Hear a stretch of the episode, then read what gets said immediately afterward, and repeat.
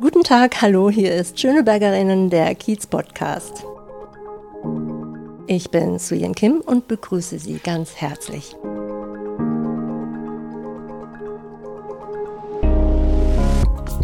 Heute bin ich bei einer Frau, die ihre Liebe zu Berlin auf verschiedene Arten ausdrückt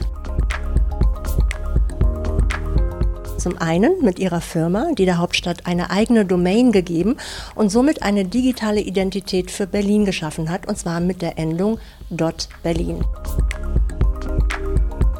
Und zum anderen mit einer Initiative, die sie ins Leben gerufen hat, nämlich Kiezhelden. Katrin Ulmer heißt die Unternehmerin, die ich heute also besuchen darf. Und ich freue mich, dass sie sich die Zeit für ein Gespräch genommen hat. Hallo Katrin. Hallo. Ja, ich hatte es ja schon erwähnt, dass du mit Dot Berlin unserer Stadt eine eigene Domain-Endung gegeben hast. Und Dot Berlin heißt ja auch deine Firma.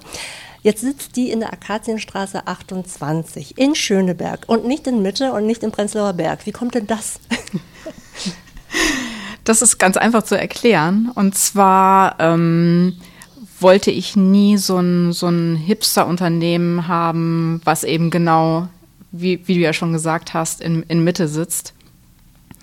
Und wir sind ein typisches Berliner Unternehmen und repräsentieren eben auch genau das, was Berlin auszeichnet, nämlich die Vielfalt und weniger jetzt, ähm, also natürlich auch zugezogene Berliner und neue Unternehmen, aber Schöneberg ist einfach so ein, so ein ganz klassischer Kiez, wo wir einfach perfekt reinpassen. Das ist schön. Ich freue mich auch sehr, dass ihr hier seid. die Geschichte mit der Endung dort Berlin ist ja schon eine ganze Weile her. Ähm, Seit 2014 gibt es offiziell dort Berlin. Und damals war es die weltweit erste Internetendung mit einem Stadtnamen. Heute 2021 können wir nur den Kopf darüber schütteln, weil das wirkt so wie äh, Internet-Mittelalter, wenn man sich daran zurückerinnert. Aber ähm, auch wenn du die Geschichte schon häufig erzählt hast, wie ist es eigentlich dazu gekommen? Das ist tatsächlich eine klassische Startup-Gründergeschichte. Und zwar geht es eigentlich schon zurück in das Jahr 2004, 2005, wo wir uns nämlich gefragt haben, warum gibt es eigentlich für alle möglichen Länder weltweit eine eigene Internetendung, also .de für Deutschland, .fr für Frankreich, .uk für Großbritannien. Aber warum gibt es das nicht für Städte? Weil umgekehrt ist ja klar, dass, dass wenn, wenn du jetzt auf die Straße gehst und Leute fragst, bist du ein Deutscher oder eine Deutsche oder bist du eine Berlinerin, dann würden die Leute als allererstes sagen, ihr Herz gehört zu Berlin.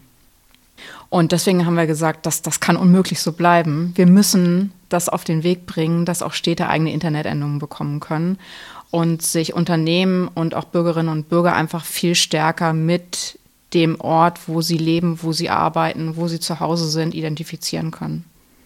Ähm, was war denn bei diesem Vorhaben die größte Herausforderung? Also ich habe ja einige Artikel dazu gefunden, aber ich fand das ziemlich komplex und ich dachte auch so, es kann doch gar nicht sein. Heute im Digizeitalter geht eigentlich alles gefühlt recht schnell, aber dieser Prozess, das ging ja über mehrere Jahre, wenn ich das richtig verstanden habe. Kannst du das nochmal ein bisschen schildern?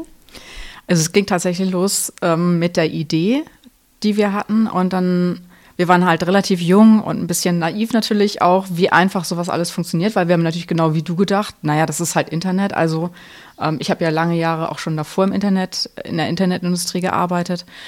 Und dann haben wir erstmal feststellen müssen, aha, es gibt eine globale Organisation, die heißt ICANN, das ist die Internet Corporation for Assigned Names and Numbers. Die ist die zuständige Organisation, wenn man so eine neue Top-Level-Domain überhaupt ins Leben rufen will. So, dann haben wir festgestellt, da muss man regelmäßig hingehen, da muss man sich einbringen, Arbeitsgruppen mitarbeiten. Und da konnte man nicht einfach so sagen, ähm, also wir sind hier aus Berlin, wir haben eine total coole Idee, sondern es gab überhaupt gar keine Möglichkeit, so eine neue Internetendung zu beantragen. Das heißt, die erste Aufgabe für uns war überhaupt erstmal herauszufinden, wie können wir so einen Prozess auf den Weg bringen, um neue Internetendungen auf den Weg zu bringen. Das hat dann schon mal mehrere Jahre gedauert, bis überhaupt dann ausreichend viele, viele Leute, die bei ICANN aktiv sind, davon zu überzeugen, dass das eine gute Idee ist. Und dann haben wir natürlich mit klassischen Marktmächten zu tun gehabt, also Monopolisten, die halt im Markt lange unbehelligt ihre Produkte verkaufen konnten, die .de-Domains, die .com-Domains. Und natürlich haben die schon verstanden, dass die potenzielle Erweiterung ähm, der Vielfalt ein Problem für sie sein kann, ähm, was wir natürlich heute jetzt auch, was, was sich tatsächlich auch materialisiert hat. Sprich, ähm, wenn jetzt ein Endkunde sagt, ähm, ich brauche für mein neues Unternehmen eine Domain, dann gibt es halt jetzt so viel Vielfalt und Auswahl, dass die eben nicht unbedingt zu einer .de oder .com Domain mehr greifen, sondern relativ häufig auch zu einer .berlin Domain, jedenfalls hier in Berlin. Damals war das sicherlich absolut revolutionär und vor allen Dingen, äh, wenn man sich daran erinnert, dass ja Berlin die erste Stadt war, die diese Endung halt auch wirklich äh, tragen durfte. Ähm, was macht denn dort Berlin noch? Also ich habe ja gesehen, so wenn man reinkommt, da sind ja mehrere Schilder, auch dort Sonnen. Was sind denn so die Geschäftsfelder hier? Also aus, aus dieser Idee, ähm, Berlin eine eigene Internetendung zu geben, hat sich dann relativ schnell eine Situation ergeben, dass wir mit diesem Thema weltweit die Ersten waren und damit natürlich auch Aufmerksamkeit für das Thema als solches bekommen haben.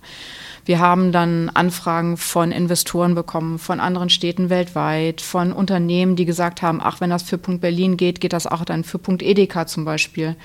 Und daraus hat sich ein ganz eigenes Geschäft nochmal ergeben, nämlich indem wir Unternehmen und, und Städte und Regionen weltweit beraten, ob es Sinn macht, sich für so eine eigene Internetendung zu entscheiden. Das machen wir über unsere Unternehmensberatungsfirma Dotson. Und ähm, haben darüber natürlich über die Jahre, das sieht man hier auch, glaube ich, ein bisschen in, in, in der Firma, ähm, ganz spannende Kunden gewinnen können, die mit uns jetzt ihre eigene Internetendung auch betreiben und wo wir die Gelegenheit haben, Konzepte zu entwickeln, wie zum Beispiel Lamborghini ähm, eine neue Domain-Strategie unter Punkt Lamborghini entwickelt. Also total spannende Nebeneffekte, die sich quasi aus, aus Punkt Berlin dann ergeben haben. Also Lamborghini ist natürlich Hammer. Ähm, ist es heute noch genauso schwierig wie damals, als du damit angefangen hattest? Inwiefern schwierig? Diese Endung tatsächlich dann umzusetzen, bis man die dann dann hat. Also bei dir habe ich ja gesehen oder bei Dort Berlin habe ich ja gesehen, dass es wirklich sehr, sehr lange gedauert hat. Ist es heute noch genauso? Also es gibt tatsächlich keine Möglichkeit, heute so eine Internetendung zu beantragen. Das gibt quasi so feste, bei uns heißt es ähm, Bewerbungsfenster. Das sind ähm, klar definierte Zeiträume von im vergangenen Bewerbungsfenster waren es drei Monate, wo man dann eine Bewerbung einreichen konnte. Das war, wie gesagt, in 2012 und seitdem gibt es keine Möglichkeit. Ich bin jetzt lange Jahre in einer Arbeitsgruppe tätig gewesen, die sich angeguckt hat, was in 2012 gut gelaufen ist, was nicht so gut gelaufen ist und daraus Verbesserungen entwickelt hat für ein mögliches zukünftiges Bewerbungsfenster. Aber das sieht im Moment danach aus, als ob das nicht vor 2022 oder 2023 stattfinden wird. Und dann wäre natürlich das, was du angesprochen hast, der Prozess einfacher, weil wir natürlich alle jetzt wissen, wie funktioniert so ein Antrag für eine eigene Top-Level-Domain. Was muss man für Dokumente mitbringen? Was muss man für andere Rahmenbedingungen schaffen? Ähm, welche technischen Vorbereitungen muss man treffen, um dann auch entsprechend schneller starten zu können, als wir das damals konnten? Ich finde das total verrückt, weil das klingt nach einem riesen Verwaltungsaufwand und auch Bürokratie. Und wenn ich mir heute digitale Startups angucke, da geht alles zack, zack, zack super schnell.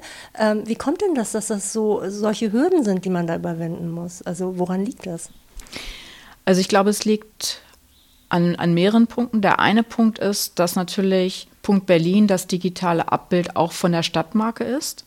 Das heißt, wenn wir jetzt zum Beispiel sagen würden, Punkt Berlin Domains kosten einen Cent und jedermann kann sie registrieren, dann würde das dazu führen, dass halt so wie ähm, ich sag mal, in, in irgendwelchen digitalen Casinos ganz viel Schmuddelkram passiert oder Gambling und, und Dinge, die wir halt eigentlich nicht wollen.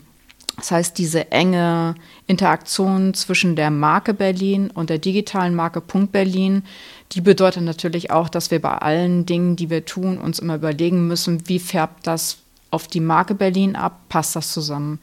Wir sind ein Beteiligungsunternehmen auch der Stadt, das heißt, auch da gibt es eine relativ enge Zusammenarbeit.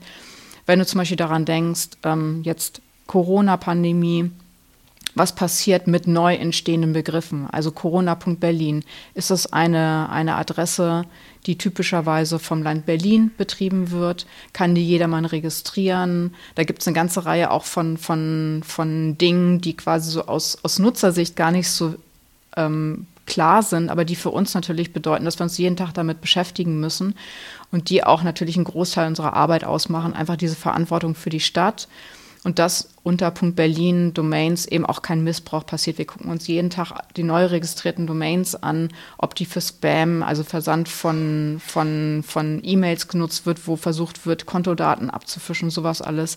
Das gucken wir uns jeden Tag schon aktiv an, um eben auch dafür zu sorgen, dass der gute Ruf der Stadt da nicht in, in, in Zweifel gezogen wird.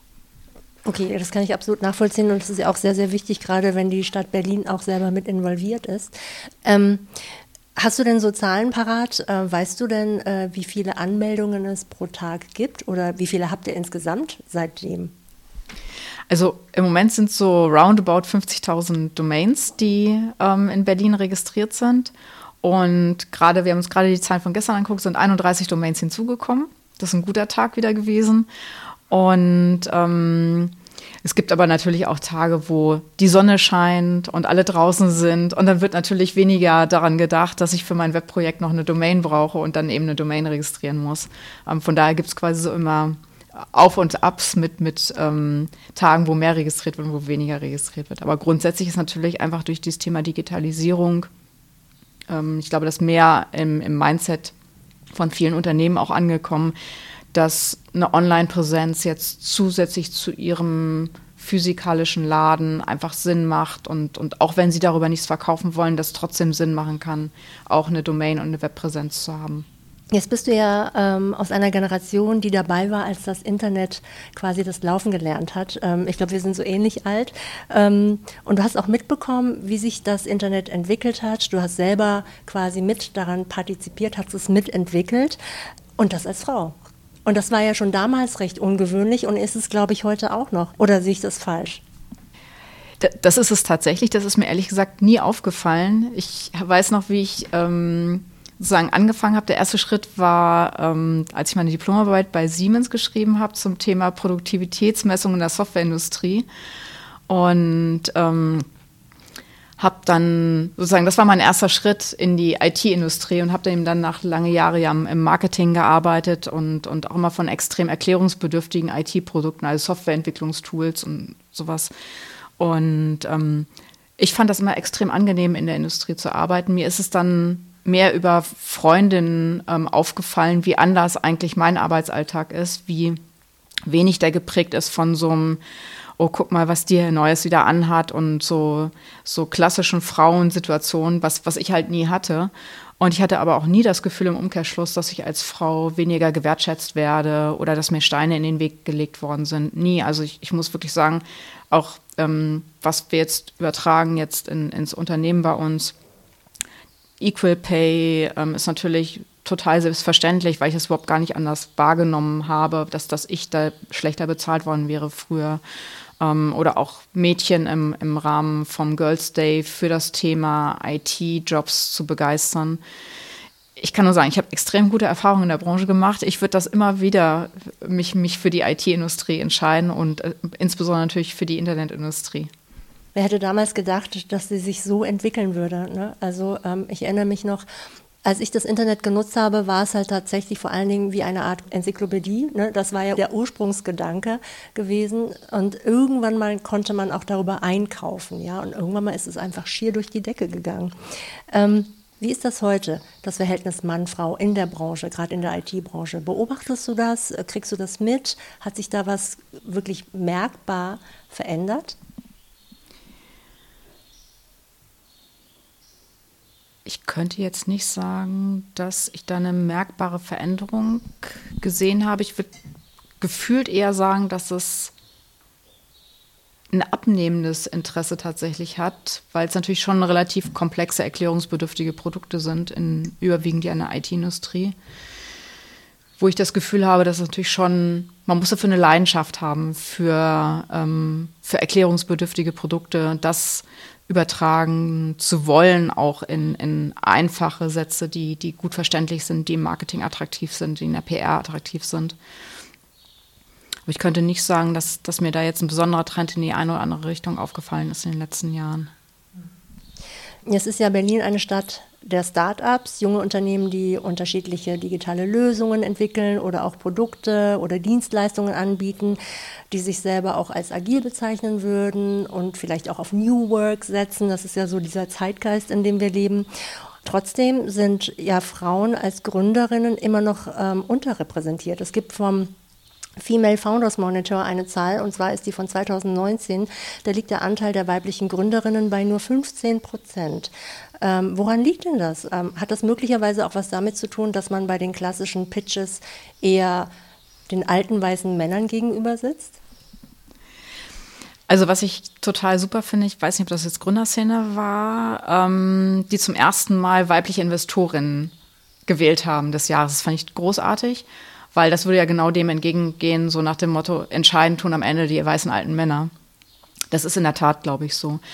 Ich glaube, das größere Thema ist eigentlich, dass Frauen, wenn sie was gründen, dann gründen sie das perfekte und funktionierende Unternehmen und laufen nicht einfach los.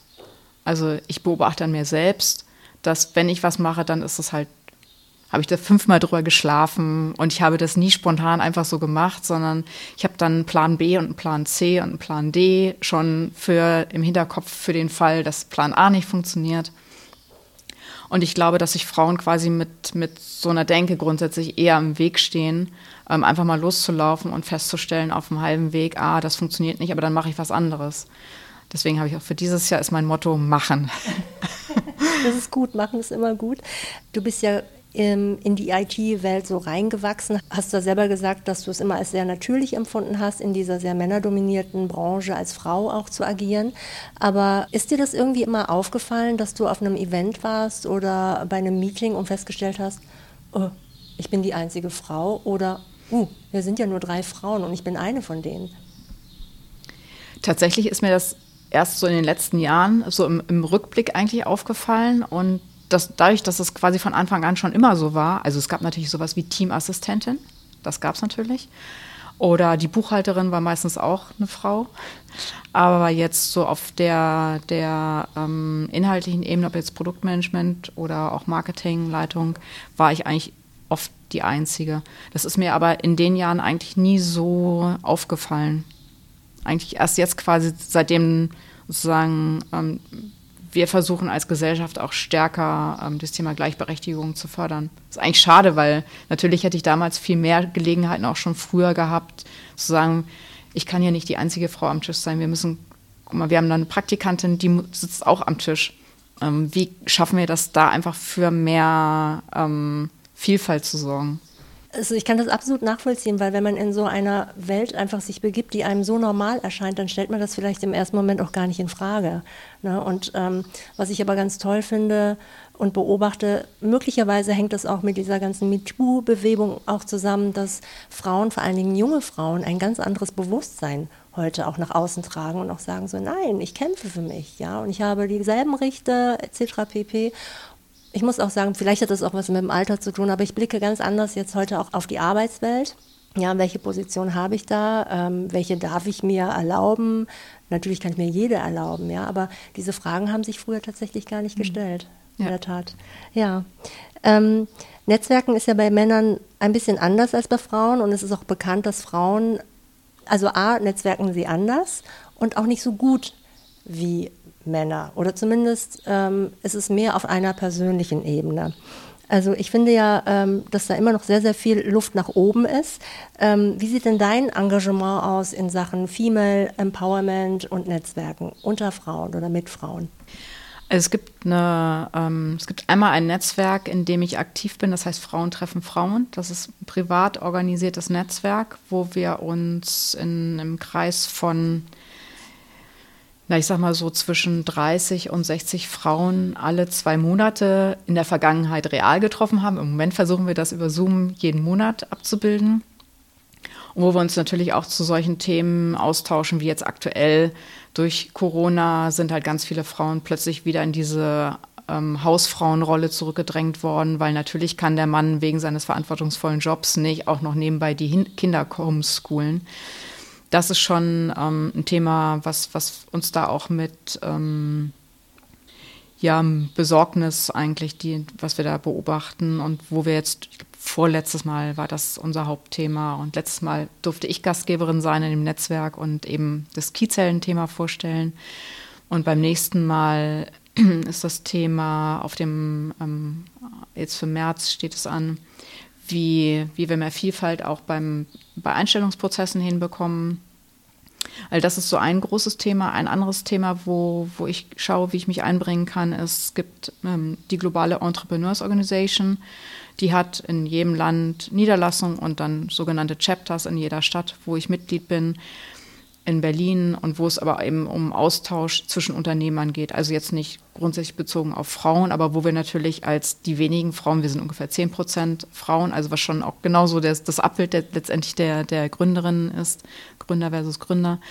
Und ähm, wo wir natürlich auch gucken, dass wir da unseren Beitrag leisten und gucken, dass wir mehr junge Gründerinnen motivieren, an unserem Accelerator-Programm teilzunehmen oder auch natürlich Mitglied zu werden die Anfänge des Internets. Die haben wir ja beide mitbekommen. Und ähm, siehst so heute die Generationen mit dem äh, Digitalen ganz natürlich heranwachsen, während wir ja so wirklich so die Anfänge mitbekommen haben und die Kinder heute. Also für die gibt es keine andere Welt. Ja, wie empfindest du das, wenn du siehst, so Mensch, ich bin auch eine dieser Pionierinnen, habe das mitgestaltet und habe auch meinen Teil dazu beigetragen, dass wir jetzt da sind, wo wir sind und siehst dann Kinder und Jugendliche, junge Erwachsene, die sich ganz natürlich in dieser Welt bewegen und wenn du dann erzählen würdest aus den Anfängen, die würden das wahrscheinlich wirklich äh, wie so eine Erzählung aus dem Alten Testament empfinden oder so. Ja, das ist spannend. Ähm, ich bin die erste Vorstandsfrau bei Eisrock Deutschland. Ähm, und ISOC ist ja auch so ein Urgestein des Internets. Also es ist auch eine sehr lange existierende Organisation, die sich eben dafür einsetzt, technische Sachverhalte runterzubrechen, ähm, sodass jeder versteht, warum macht zum Beispiel Verschlüsselung Sinn im Internet. Ähm, oder warum macht es Sinn, dass alle Päckchen, die durch das Internet verschickt werden, mit der gleichen Priorisierung verschickt werden. Thema Netzneutralität. Ähm, und da ist natürlich schon auch ein Anliegen für mich, dafür zu sorgen, dass quasi die zugrunde liegenden Mechanismen des Internets, wie wir heute miteinander kommunizieren können, das transparent zu machen und da auch zu erreichen, das macht ja die macht eine Wertschätzung ja aus. Ähm, wie kriegen wir das, sozusagen diese Mechanismen, die dahinter stehen, wie kriegen wir die besser kommuniziert, dass wir die eben beibehalten und nicht, dass das Internet hinterher aus vermeintlichen ähm, Internets nur noch besteht, die de facto dann von US-amerikanischen Plattformen betrieben werden, aber die mit dem freien und offenen Internet, wie wir sozusagen eigentlich, mit dem wir groß geworden sind, eigentlich nichts mehr zu tun haben. Das ist mir schon ein wichtiges Anliegen, da auch einfach sozusagen die zugrunde liegenden Mechanismen ähm, zu erklären und, und zu sagen, wenn wir die nicht hätten, wie würde dann eigentlich das Internet aussehen? Und ja, natürlich fühle ich mich in der Beziehung dann natürlich als totaler Dinosaurier, wenn, wenn ich an die Anfänge zurückdenke mit welchem guten Geist eigentlich das Internet damals erfunden wurde. Und selbst Google war ja jahrelang Do No Evil. Ähm, und ich würde sagen, da sind wir alle ein Stück von abgekommen. Und wie können wir aber trotzdem dann Gleichgewicht erreichen zwischen kommerziellen, nicht kommerziellen Interessen? Ja, finde ich ganz, ganz wichtig. Vor allen Dingen finde ich das in, äh, mit Blick auf digitale Bildung auch ganz wichtig. Inwieweit findest du denn digitale Bildung auch in Schulen zum Beispiel wichtig? Inwieweit würdest du sagen, gehört das mit in die Lehrpläne? Aus meiner Sicht ist es essentiell. Ich verstehe auch bis heute nicht, warum es nicht ähm, ein Internetministerium gibt, was aus meiner Sicht sozusagen der, der allererste Schritt wäre, sozusagen die, die Bedeutung, die das Internet in, in unserer Gesellschaft eingenommen hat, das auch zu repräsentieren in politische Entscheidungsprozesse. Und wir haben zum Beispiel in der Vergangenheit jetzt bei Dotson ähm, an Kinder aus benachteiligten Familien ähm, unsere Weihnachtsspende gegeben und haben das jetzt im letzten Jahr einfach, weil wir gesehen haben, dass das sozusagen direkt vor der Haustür an den Berliner Schulen so viel Unzulänglichkeiten bestehen, was das Thema digitale Bildung betrifft, gesagt, das geht so nicht weiter und unsere Spende geht jetzt einfach an, an eine Schule, das Gymnasium hier gleich ums Eck, ähm, das Robert-Blum-Gymnasium. Und die sollen damit dann gucken, dass sie, ob sie davon Laptops kaufen oder WLAN oder was auch, äh, Router, äh, ist mir egal, aber jedenfalls, dass sie einfach gucken, dass sie besser die Kids vorbereiten für das, was eigentlich kommt und zusätzlich natürlich auch die Gelegenheit nutzen, die Lehrer ähm, besser in die Lage zu versetzen, den Kindern das überhaupt beizubringen. Weil ich sag mal, wenn ich da ich sag mal, einen Lehrer habe, der so alt ist wie ich, hat er im besten Fall Ahnung, wie das Internet funktioniert, aber wenn das halt, wenn, wenn er sich oder sie sich lange damit nicht beschäftigen müssen, dann ist das natürlich kein gutes Vorbild und die Kinder könnten dann den Lehrern was beibringen. So soll es ja eigentlich sein. Ja, ich finde auch, wenn man schon auf Lehramt studiert, dass man sich vielleicht auch auf digitale Bildung einstellen sollte. Und mhm. ähm, auch wenn man das Gefühl hat, dass die, das Internet, das Digitale ist für alle da, hat man jetzt gerade in dieser Zeit ähm, mit Corona und im Homeschooling mitbekommen, das ist eben nicht für alle da. Ja? Also es inkludiert nicht in der Form, wie wir es halt leben, findet keine Inklusion statt. Also wie du auch sagtest, gerade Familien, die halt materiell nicht so gut aufgestellt sind, wo vielleicht nur ein Smartphone oder zwei Smartphones für die ganze Familie da sind, da sind aber vielleicht zwei oder drei Kinder, die irgendwie lernen müssen und keinen Zugang haben zum Unterricht. Das ist wirklich fatal. Also ich bin sehr gespannt, ob es ähm, Studien dazu geben wird, was aus dieser Generation, die jetzt nicht am Unterricht teilnehmen kann, was aus dieser wird. Also das finde ich äh, ziemlich bemerkenswert und traurig auch.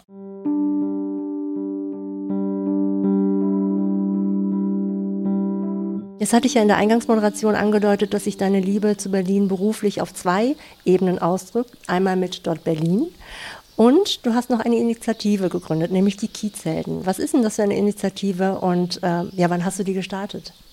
Die Kiezhelden-Initiative hat ihren Ursprung in der Ankündigung von Amazon gehabt. Das muss so Ende 2017, Anfang 2018 gewesen sein, als Amazon nämlich sagte, ja, wir bieten jetzt auch über unseren neuen Service Amazon Fresh an, dass du bei uns online Lebensmittel kaufen kannst und die organisieren wir dann von dem Laden nebenan und schicken sie zu dir nach Hause. Und dann habe ich gedacht, das ist total paradox, das kann echt nicht angehen dass wir es nicht mehr schaffen, drei Türen weiterzugehen, unsere Lebensmittel zu kaufen, sondern dass das für uns Amazon organisieren muss. Und dann habe ich angefangen, ein bisschen zu recherchieren, was sind eigentlich Probleme der, der Einzelhändler. Und wir sind dann, haben uns dann im Team zusammengesetzt, was wir tun können und haben gesagt, wir kennen alle so viele Läden in Berlin. Ähm, die, der eine kennt mehr Läden im, in dem einen Bereich, in dem anderen Bereich. Und dann haben wir gesagt, wir schmeißen alles, was wir kennen, zusammen und machen die Kiezellen-Plattform, die läuft dann seit Oktober 2018, ist sie online und listet kleine Läden, die Inhaber geführt sind. Also du musst bestimmte Kriterien erfüllen, wenn du dort gelistet werden möchtest. Ähm, listet inhabergeführte Läden in den Berliner Kiezen mit der Idee zu sagen, du musst nicht irgendwo online bestellen, sondern du kannst einfach drei Türen weitergehen oder wenn du auf dem Heimweg von der S-Bahn einfach mal nicht den normalen Weg, sondern eine Straße weitergehst, da ist ein ganz toller kleiner Laden, der wunderschönes Holzspielzeug selbst macht. Geh doch da mal vorbei. Das war so ein bisschen die Idee dahinter und was mich zusätzlich natürlich auch total abgenervt hat, ist dieser Stau auf den Straßen. Alles steht voll mit Lieferwagen. Ähm, dann der ganze Müll, der produziert wird, der ganze CO2-Ausstoß, das ist so anachronistisch für mich, dass, dass ich denke, dass wir sind so weit weggekommen von, ich gehe in einen Laden, ich habe einen Jutebeutel dabei, in den Jutebeutel kommen fünf Äpfel rein, ich führe ein kurzes Gespräch, wie geht's der Familie, was macht die Oma, äh, sowas einfach, so dieses, so dieser klassische Klatsch am Dorfplatz, den wir so gefühlt früher schon mehr hatten, der, der finde ich auch eine Gesellschaft auszeichnet. Das geht natürlich auch total verloren durch drei Klicks und dann kommt halt irgendwann ein Paketbote und klingelt und stellt mir einen Karton vor die Tür. So, und das, das ist im Prinzip die Kiezellen-Plattform. Wenn wir einen neuen Kiezellen aufnehmen, schicken wir dem einen Brief. Er bekommt einen Aufkleber, unseren türkisfarbenen Kiezellen-Aufkleber, den er sich in die Schaufensterscheibe schicken, äh, kleben kann. Das Ganze machen wir pro bono, weil wir eben denken, dass Berlins Kieze Berlin auch so sehr auszeichnet. Und ich möchte persönlich auf keinen Fall in, in Berlin wohnen, wo dann Leerstand und eine temporäre Nutzung sich so aneinander rein, sondern ich, ich wertschätze extrem, dass ich am Wochenende gemütlich durch meinen Kiez gehen kann. Und das ist natürlich der Schöneberger Akazienkiez prädestiniert für. Aber natürlich auch ganz viele andere Kieze. Und ähm, deswegen machen wir das, weil wir einfach diese Wertschätzung für die kleinen Läden in den Kiezen ähm, vermitteln wollen und da natürlich auch eine Anregung geben wollen, wie coole kleine Läden es eigentlich gibt. Das finde ich eine super schöne Idee. Also gerade weil du auch sagtest, äh, man muss versuchen mit allen möglichen Mitteln, und wenn es kleine Mittel sind, äh, so Riesen wie Amazon einfach mal wirklich Kontra geben, ja. Weil am Ende leiden halt äh, alle, die halt für Amazon oder in diesem ganzen Zirkus, in diesem Karussell mitarbeiten und am Ende hat nur Amazon was und diejenigen, die darüber verkaufen, ja gar nichts. Ja. Und die äh, einzelnen Händler hier in den einzelnen Kiezen ja noch am wenigsten. Ja. Ja, wie viele Geschäfte sind denn bei äh, Kiezhelden gelistet? Also wir haben knapp 2000 Kiezhelden mittlerweile aus allen möglichen Kiezen und wenn jemand jetzt sagt, ach Mensch, da ist doch aber mein Lieblingsladen gar nicht dabei, dann kann er uns gerne einfach eine E-Mail schreiben oder auch ein Laden selbst hat noch einen befreundeten anderen Unternehmer. Freuen wir uns jederzeit über Tipps und nehmen die dann auch auf und, und recherchieren dazu, schreiben einen kurzen Bericht und wenn Sie schöne Fotos uns schicken, dann präsentieren wir sie gerne auch auf unserem Instagram-Account als ich reingekommen bin, ähm, habe ich diese ganzen vielen Kartons gesehen, die ihr gerade zusammenfaltet. Für Ostern, hast du ja gerade erzählt. Und sowas ähnliches habt ihr ja auch, glaube ich, an Weihnachten gemacht. Was macht ihr jetzt eigentlich mit denen? Also kauft ihr ein und verschickt dann Pakete oder wie sieht das aus? Also die Idee war so ein bisschen aus meiner alten Zeit, als ich noch angestellt war, gab es ja zu Weihnachten ganz oft so Präsentkörbe, Präsente, die man geschenkt bekam. Und es gibt ja so Spezialanbieter, die dann, weiß ich nicht, ein Taschenmesserset und eine Flasche, also eine Trinkflasche und ein Cocktailshaker und sowas wird dann alles in China produziert, zusammengepackt, dann kommt das Unternehmenslogo drauf von dem zu Verschenkenden und dann bekommt man das als, als Kunde geschenkt. Und dann dachte ich so, das kann nicht angehen. Wir haben so viele tolle Produkte in Berlin und warum schaffen wir nicht ein Produkt, nämlich die Kiezheldenbox, mit der die kleinen Läden profitieren, mit der Unternehmen sagen, wenn wir was verschenken, dann verschenken wir nichts, was made in China ist, sondern made in Berlin. Und so sind, ist quasi die Idee eben zusammengekommen. Daraus hat sich dann ergeben, dass wir, ich glaube, zu Weihnachten haben wir so 1200, 1300 von den Kiezheldenboxen in verschiedenen Größen gepackt. Wir kaufen die Produkte ein bei den Herstellern und ähm, verdienen da selbst nichts dran, geben das quasi eins zu eins dann weiter und das Einzige, was wir quasi an Aufwand haben, was natürlich bezahlt wird, sind, das sind ja alles ähm, individuell hergestellte Boxen mit dem Kiezhelden-Logo drauf und das Verpackungsmaterial, das kriegen wir natürlich ersetzt. Und ähm, in der Vergangenheit konnten das, jetzt im Dezember konnten das überwiegend Unternehmen bestellen. Also die haben dann quasi für ihre Mitarbeitenden gesagt, statt Weihnachtsfeier gibt es für jeden eine Weihnachtskiezbox ähm, von den Kiezhelden. Und das haben wir jetzt so ein bisschen ausgeweitet, sodass heutzutage alle Berlinerinnen und Berliner eben auch eine Box bestellen können und die für sich selbst oder eben auch für Freunde in wo auch immer ähm, verschicken lassen können. Und da sind wir eben gerade dabei, die Kiezheldenboxen für Ostern zu packen mit Ostereiern und Osterüberraschungen drin. Ja, Wahnsinn. Also es, es ist unglaublich. Ähm, wie viele Kartons müsst ihr noch zusammenfalten? Wir haben uns gesagt, wir beschränken das dieses, dieses Mal auf 500 Boxen. Das heißt, es sind in jeder Box sind sechs Produkte drin, also 3000 Produkte werden von uns dann per Hand in diese 500 Boxen verpackt und dann kommt ein bisschen Deko und ähm, eine Holzhase kommt noch dazu, Osterstreu und dann wird die zugeklebt und geht dann mit DHL in den Versand.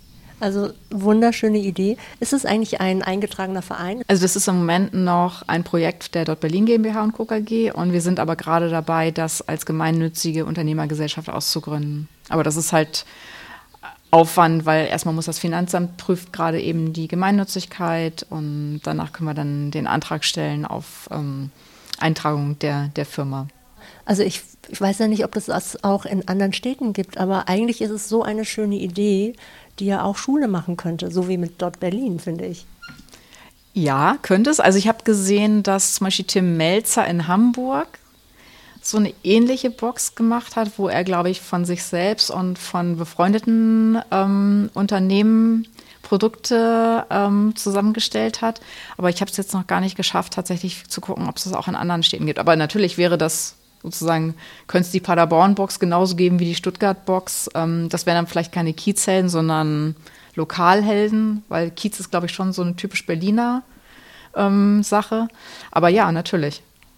Hattest du den Eindruck, dass du mit äh, Kiezhelden möglicherweise auch den äh, Läden gerade in dieser Pandemiezeit geholfen hast? War das für die eine Hilfe? Das war tatsächlich für eine ganze Reihe Kiezhelden eine Hilfe, denn man denkt ja so auf den ersten Blick, naja, Lebensmittelläden durften ja immer offen haben. Das heißt, da, da können doch eigentlich gar keine großen Probleme auftauchen. Und dann habe ich sozusagen im Zuge von überhaupt erstmal Kiezhelden ansprechen, ob sie mit dabei sein wollen, ganz viele Geschichten gehört, wie zum Beispiel Konfiserie Reichert, die erzählten, Natürlich können wir weiter Kuchen verkaufen und auch Torten machen und auch Plätzchen backen. Aber unser gesamtes Hochzeitstortengeschäft ist natürlich komplett weg gewesen letztes Jahr. So und da gibt es natürlich ganz viele Geschichten, ähm, bis hin zum, zum Arno Schmei vom Double Eye, der halt in der Vergangenheit zum Großteil davon gelebt hat, ähm, Kaffee nicht an in seinem kleinen Kaffeeladen hier in der Akazienstraße zu verkaufen, sondern halt ähm, in großen Einheiten an Unternehmen, die halt jeden Tag 20, 30, 50, 100 Mitarbeiter ähm, mit Kaffee versorgt haben. Das ist komplett weggebrochen. Der hat gerade erst letztes Jahr eine neue Rösterei gebaut gehabt. Das heißt, er war fertig und konnte dann direkt in den Lockdown gehen. Das hat natürlich dann schon geholfen, ja. Inwieweit ist ähm, oder war die Digi-Branche denn von der Pandemie betroffen? Da kriegst du dich ja, kriegst ja sicherlich auch einiges mit, da bist du sicherlich auch im Austausch. Also wir sind tatsächlich eher Profiteure, wenn man das so sagen darf, von, von der Pandemie. Auch wenn natürlich mit Digitalisierung jetzt ähm, viel mehr als nur eine eigene Webseite oder Domain ähm, gemeint ist, weil oftmals geht es ja um die Frage, wie kann ich Geschäftsprozesse, die bisher halt per Hand gelaufen sind mit Stempel und Weiterreichen von Papieren, wie kann ich die effizienter gestalten, indem ich sie ins Digitale überführe. Und da spielen wir grundsätzlich keine Rolle. Aber natürlich gibt es auch viele kleine Läden, die verstanden haben, dass es hilfreich ist, wenn Sie eine Webseite haben, wo Sie erreichbar sind, ähm, wo Sie schreiben können, dass man Click und Meet machen kann oder dass man per WhatsApp bei Ihnen auch was bestellen kann. Also die Dinge, die natürlich sonst nur sehr eingeschränkt kommunizierbar sind. Und dass natürlich zum Beispiel ein Kundennewsletter eine extrem wertvolle Quelle ist, um, um auch Kunden in so einer Zeit, wie, wie, wie sie jetzt durchlebt haben, eben an sich zu binden und sie regelmäßig zu informieren, was sie eben Neues an, an Dienstleistungen oder Produkten anbieten. Unterstützt ihr denn da auch die Kiezhelden äh, ein bisschen so mit Beratung? Ich meine, wenn sie tatsächlich eher im Laden stehen, haben sie ja mit digitalen Sachen eher weniger am Hut und wie man sich dort präsent macht, ja, spürbar. Ähm, kommen dann schon mal auch so Fragen, ja, wie, wie kann ich das machen oder wo gibt es Schulungen? Das das ist der Plan, sobald wir dann unsere Gesellschaft ausgegründet haben, das tatsächlich auch anzubieten. Was wir was uns dabei sicherlich hilft, ist unsere Erfahrung bei Punkt Berlin, weil auch da gibt es natürlich ähnliche Fragestellungen nach dem Motto, ich habe jetzt bin junger Unternehmer, junge Unternehmerin, habe gerade eine Webseite aufgesetzt und frage mich jetzt, welches Newsletter-Tool ist eigentlich das passende für mich. Und ähm, da haben wir über die Jahre seit 2014 auch wahnsinnig viel Erfahrung schon gesammelt und selbst auch in Themen eingearbeitet, die für uns auch spannend waren, uns damit zu beschäftigen auch für uns selbst und haben da wahnsinnig viel Wissen auch schon über die Jahre ähm, erlangt, was, was wir jetzt natürlich auch gut weitergeben können. Also von daher, ja, das sind wichtige Themen, wo wir, glaube ich, auch eine Menge an, an Wissen ähm, mit den, den kleinen Läden und den Kiezellen dann teilen können. Ähm, ich wünsche uns auf jeden Fall allen, dass wir irgendwann mal wieder ein normales Leben haben können und trotz aller Kritik, die es ja an unserem Gesundheitssystem immer wieder gibt, bin ich doch ganz dankbar, dass wir in einem relativ äh, stabilen System leben, dass Deutschland sowas bietet wie Soforthilfen, Künstlersozialkasse, das gibt es in anderen Ländern nicht. Und mhm. ähm, ja, ich bin auch dankbar, dass ich hier sein durfte, um mit dir zu sprechen. Wir sind nämlich tatsächlich auch am Ende angekommen und ich danke dir sehr, Katrin, für das sehr, sehr interessante Gespräch. Ja, vielen Dank. Wenn Sie mehr erfahren wollen über die Kiezhelden, dann gehen Sie auf kiezhelden.berlin. Da finden Sie Händler in Ihrem Kiez aufgelistet, die Sie auf jeden Fall unterstützen müssen. Infos über Dot Berlin finden Sie auf Dot Berlin, also Punkt Berlin, wo Sie Ihre Berliner Internetadresse registrieren können. Ich bin Suyen Kim. Danke, dass Sie bei SchönebergerInnen der Kiez Podcast reingehört haben. Ich wünsche Ihnen einen schönen Tag, einen schönen Abend oder eine gute Nacht.